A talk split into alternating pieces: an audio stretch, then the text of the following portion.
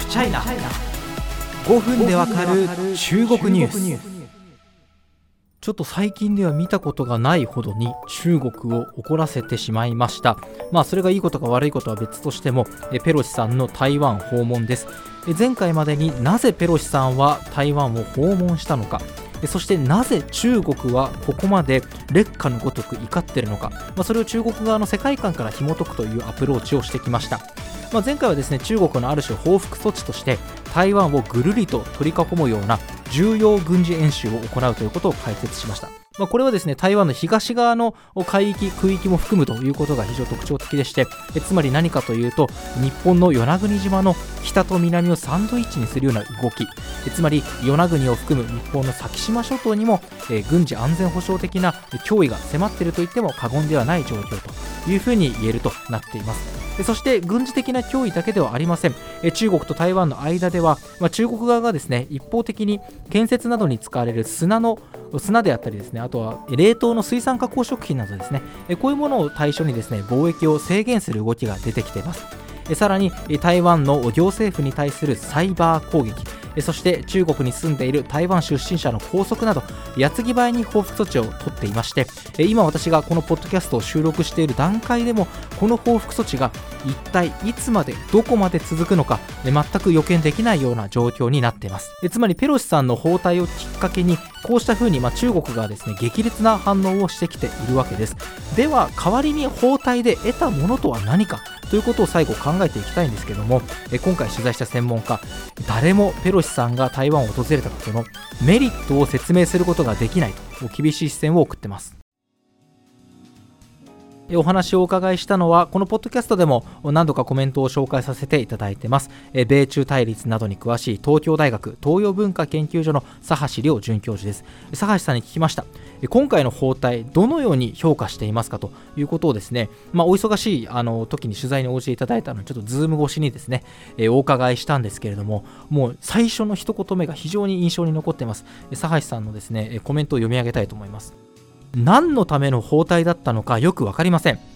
安全保障経済民主的統治が重要だと示すために来たとペロシさんは話していますがそれは訪問して話さなくても誰でも知っていることです。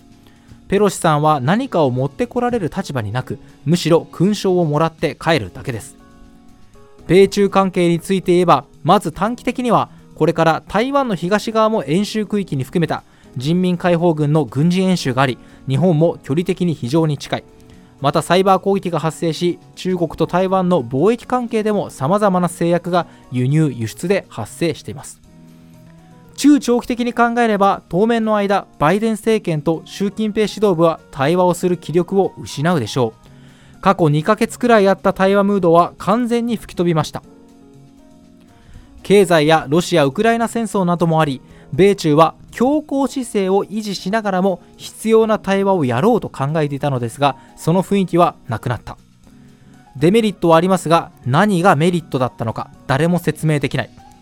ペロシ氏の包帯が台湾や台湾海峡の安定にとって何かプラスを生んだのか説明できないのです。ペロシ氏の下院議員としてのレガシー作りと言えるのではないでしょうか。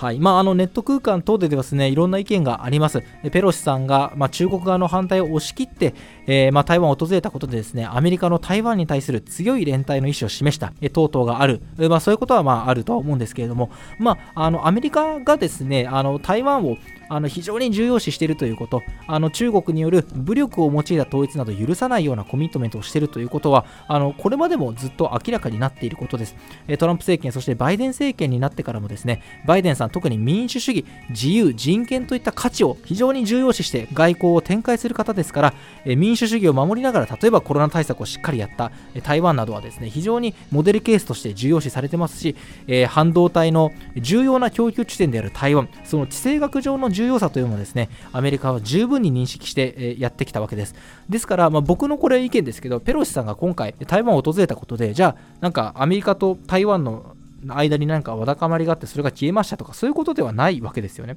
これまであったアメリカの台湾へのコミットメントを改めて表明したということにはなるかもしれませんが特に何か新規性のある動きがあったというふうには見えません。さあ続いての質問です。アメリカのバイデン政権ではですね、えー、まあ、これまであの台湾関係法ってものがありまして、まあ、今アメリカは台湾とですね、まあ、国交がないわけですよね。あの中華人民共和国の方と国交があるわけですから。まあ、とはいえ、あの台湾関係法というものを作ってですね、まあ、台湾がこう中国から攻められた時とかに、えー、防衛するために必要な武器をですね、まあ、売却してきたわけですね。まあ、なので台湾にしっかりちょっとあの防衛努力をしてくださいよみたいなことをしてきたわけです。一方で、まあ、あの前回もお話ししましたけど、中国側とですねこう対話をやってきたわけですね。ちょっと私たち、あの米中対立あるけれども、あの競争はしていいと思うんだけど、対決、衝突しないようにお互いコントロールしようぜみたいな感じで対話をしてきたわけですけど、要はアメリカっていうのは、米対関係の強化をやりながら米中米中対立をうまく管理しようとしてきたと。バランス型の外交をやってきたわけです。